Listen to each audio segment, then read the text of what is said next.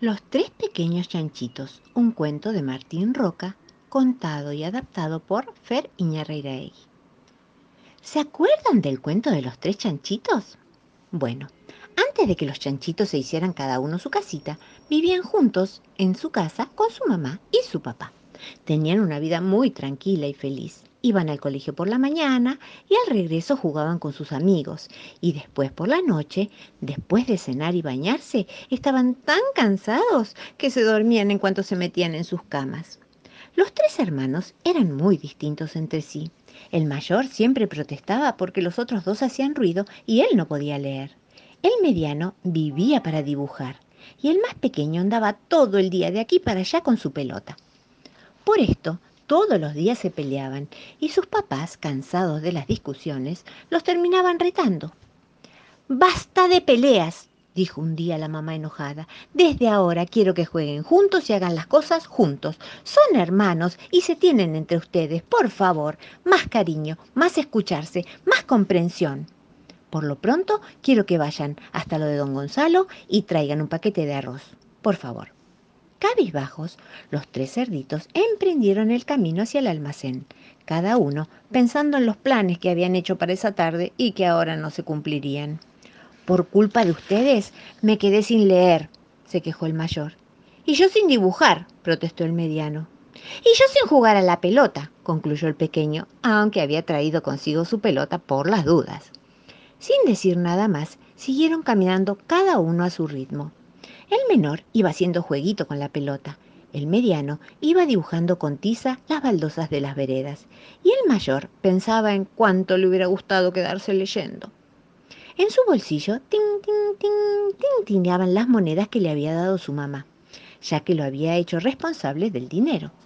A cargo del dinero, a cargo de mis hermanos, siempre me toca a mí estar a cargo de todo, se quejaba caminando cada vez más rápido. Tan enfrascado estaba en su enojo que no le prestaba atención a sus hermanitos. Pero al llegar al almacén se dio vuelta para apurarlos y notó que no lo seguían. Vio a lo lejos a su hermano mediano dibujando y corrió hasta él para preguntarle, ¿Dónde está el más pequeño? No sé, respondió el chanchito, hace rato que no lo veo. Lo hemos perdido, dijeron los dos a coro y empezaron a llamarlo. Chanchito, chanchito, chanchito, ¿dónde estás? Los dos hermanitos corrieron desandando el camino que habían recorrido y de pronto, desde arriba de un techo escucharon gritos. ¡Acá! ¡Acá estoy! ¡Acá estoy! Se me colgó la pelota, subí a buscarla y ahora no me atrevo a bajar, gritaba el pequeño chanchito. Sus hermanitos sonrieron. No te preocupes, dijo el mediano, yo te voy a ayudar y hábilmente trepó al tejado y abrazó a su hermanito. Pero en cuanto se asomaron al borde del techo, los cerditos se asustaron, así que en vez de uno, ahora había dos chanchitos en el techo que no se atrevían a bajar. ¡Ay, por favor! se quejó el mayor, mientras acercaba una escalera que encontró apoyada en un árbol. Siempre tengo que arreglar todo yo. Y sin pensarlo dos veces subió al techo. Pero una vez arriba, el techo ¡Cataplum! se dio y los tres chanchitos ¡ah! cayeron adentro de la casa. ¡Catapum! Por suerte no se golpearon fuerte, ya que los tres chanchitos cayeron en una enorme torta de merengue y crema. ¡Qué suerte, ¿no? Pican, pican las gotitas sobre la vereda. Yo me pongo el impermeable y mis botas nuevas. Cuando llueve fuerte, fuerte y se oyen truenos, yo me quedo en mi casa muy juntito al fuego. Pican, pican las gotitas sobre mi tejado y dibujan caminitos de color plateado. El hipo del leoncito, un cuento de San Taplin contado por Fer Iñarriraegui. ¡Papá! dijo el leoncito. Ah, no puedo dormir. Eh, tengo hipo. ¿Me lo curas? Eh, no puedo, dijo papá. Pero eh, yo creí que, ah, que podías hacer de todo, protestó el pequeño leoncito. Todo menos eso, respondió el papá. Entonces, entonces, ¿podés, eh, ¿podés hacer que vuele? Eh, quiso saber el leoncito. Claro, contestó el león, y subiendo su cachorro a su lomo, se echó a correr a toda velocidad. ¡Qué divertido! gritó el leoncito entusiasmado. ¿Podés eh, hacer que las estrellas eh, desaparezcan? Eh, eso es fácil, dijo el papá, tapando los ojos de su cachorro con su enorme pata. ¡Wow! ¡Increíble! exclamó el leoncito. Pero seguro que esto no lo podés hacer. Contarme algo que yo no sepa. Claro que puedo, dijo el majestuoso león. Ya me contaste tantas cosas que creo que no queda nada para que me cuentes, dijo el pequeño. No, no lo sabes todo, respondió papá. ¿Es algo bueno? preguntó leoncito. Muy bueno, dijo papá. Entonces se agachó y susurró al oído del leoncito. Ya se te fue el hipo. Es verdad, dijo el cachorro. Gracias, papá. Y el leoncito se acurrucó y se quedó dormido al lado de papá.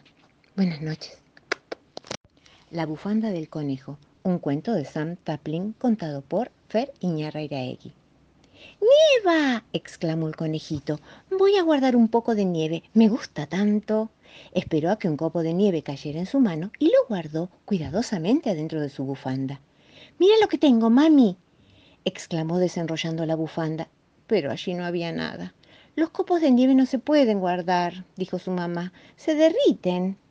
¡Ay, pero yo quería guardar algo bonito en mi bufanda! anunció el conejito.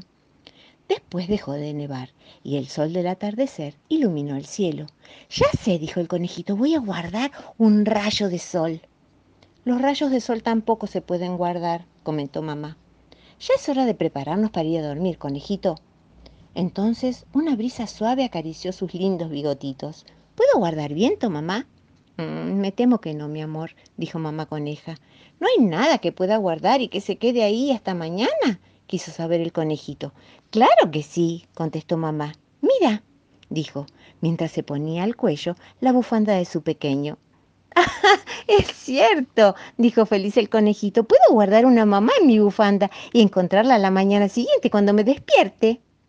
Por supuesto, aseguró su mamá, con una sonrisa enorme en su boca. Y a la mañana siguiente, allí estaba, mamá y la bufanda. La conejita y las palabras, un cuento de Sam Tipling contado por Fer Iñarriregui. ¿Qué es esto? preguntó la conejita. Es una flor, contestó papá conejo. ¿Y esto? preguntó otra vez. Un pájaro, fue la respuesta. ¿Hay palabras para todo? dudó conejita. Su papá asintió. Para todo, todo, insistió conejita, sin terminar de creerle.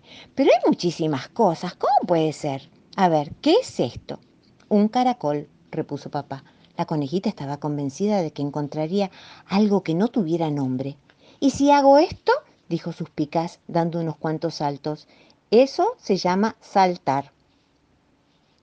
¿Y esto otro? dijo dando vueltas.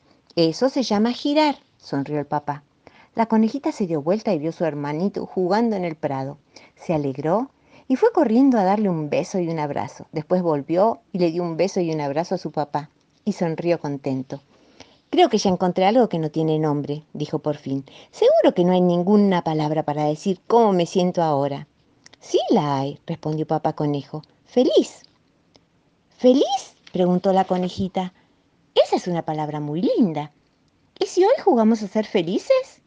Buena idea, exclamó papá conejo, y fueron muy felices todo el día.